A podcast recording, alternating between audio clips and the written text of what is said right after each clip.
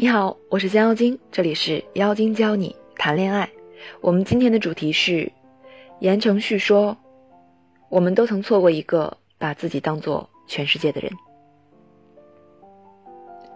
四十五岁的林志玲前两天终于结婚了，在她公布结婚之前，相信很多人在心里都还期盼着言承旭和林志玲兜兜转转还会复合，而且言承旭还曾在快本隔空表示，复不复合关键看他的态度。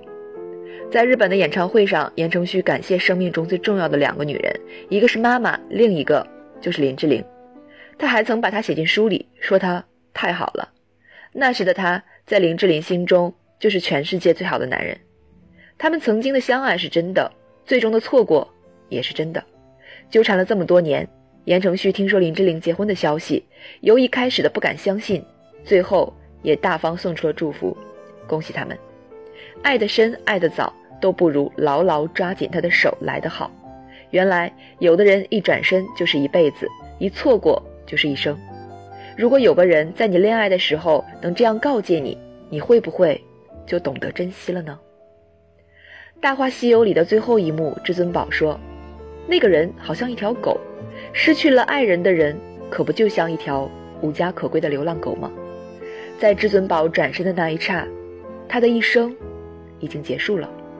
对于周星驰本人来说，曾经有一份真挚的感情放在我的面前，我没有珍惜，等错过了才追悔莫及，也巧合般的成为了他感情世界的真实写照。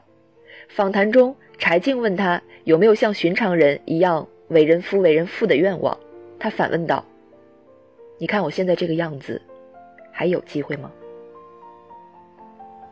他笑说自己运气不好，实际上正是对命运捉弄，对错过所爱时的无可奈何。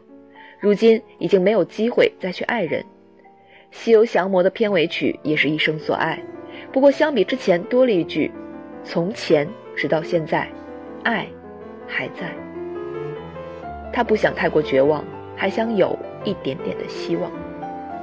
柴静问他，为什么总忘不了这句“一万年”？他说：“因为情节。”历经半生的他，对自己曾经的错过非常后悔。一万年太久，只争朝夕。他说：“如果能重来一次，希望可以有更多的时间去做自己喜欢的事儿。”他对作品要求极高，不管是表演、对白、调色、音效等，都追求极致。对待感情亦如此，很难将就。事情做错了可以重新再做，而错过了一个人，则很难再重来。你以为只是错过了一个人，其实你错过的是整个人生。如果当时面对恋爱问题的时候，有一个人能告诉你怎么处理是对的，是不是就不会给自己留有遗憾了呢？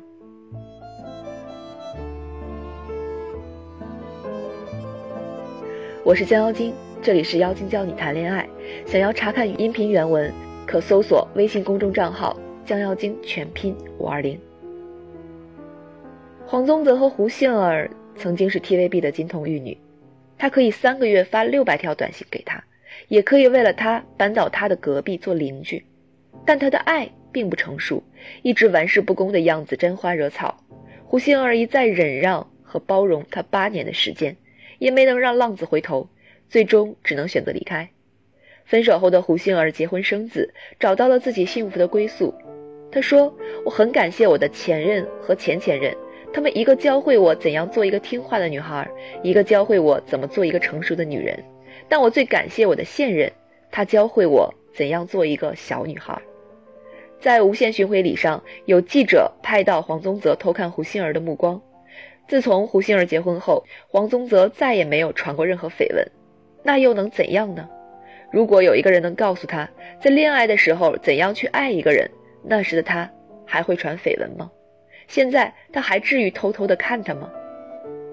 就像刘若英歌里唱的那样，后来我总算学会了如何去爱，可惜你早已远去，消失在人海。后来，终于在眼泪中明白，有些人。一旦错过，就不在。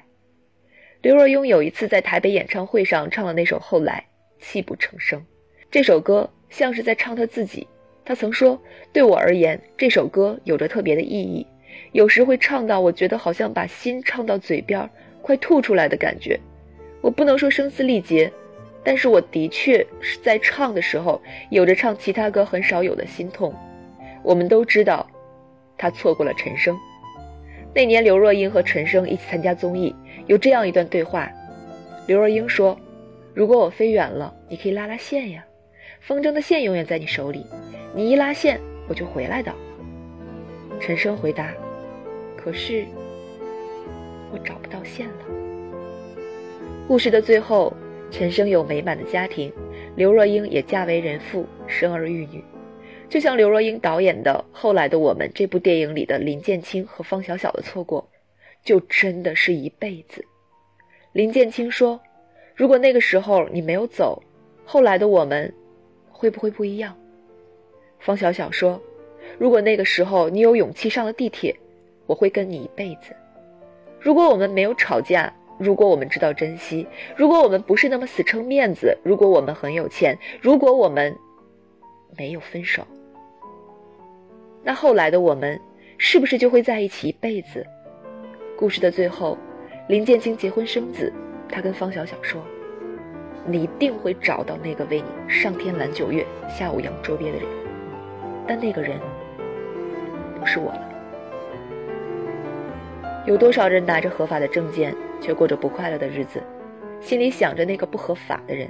这句话是很多人现实婚姻的生活写照。很多人在恋爱阶段。不知道面对问题该如何处理才是对的，不会好好的去珍惜，不会好好处理两性关系的话，那你失去的不仅仅是这个人，而是你一辈子的幸福。当你与幸福即将擦肩而过的时候，为什么不选择专业的情感咨询师来帮助自己抓住幸福呢？昨天的选择决定了你今天的生活，今天的选择决定了你未来的幸福。我们在情感咨询领域十年，帮助了十万女性收获幸福。我们相信你也可以通过我们解决情感中的所有困惑。我是江妖精，感谢你的收听。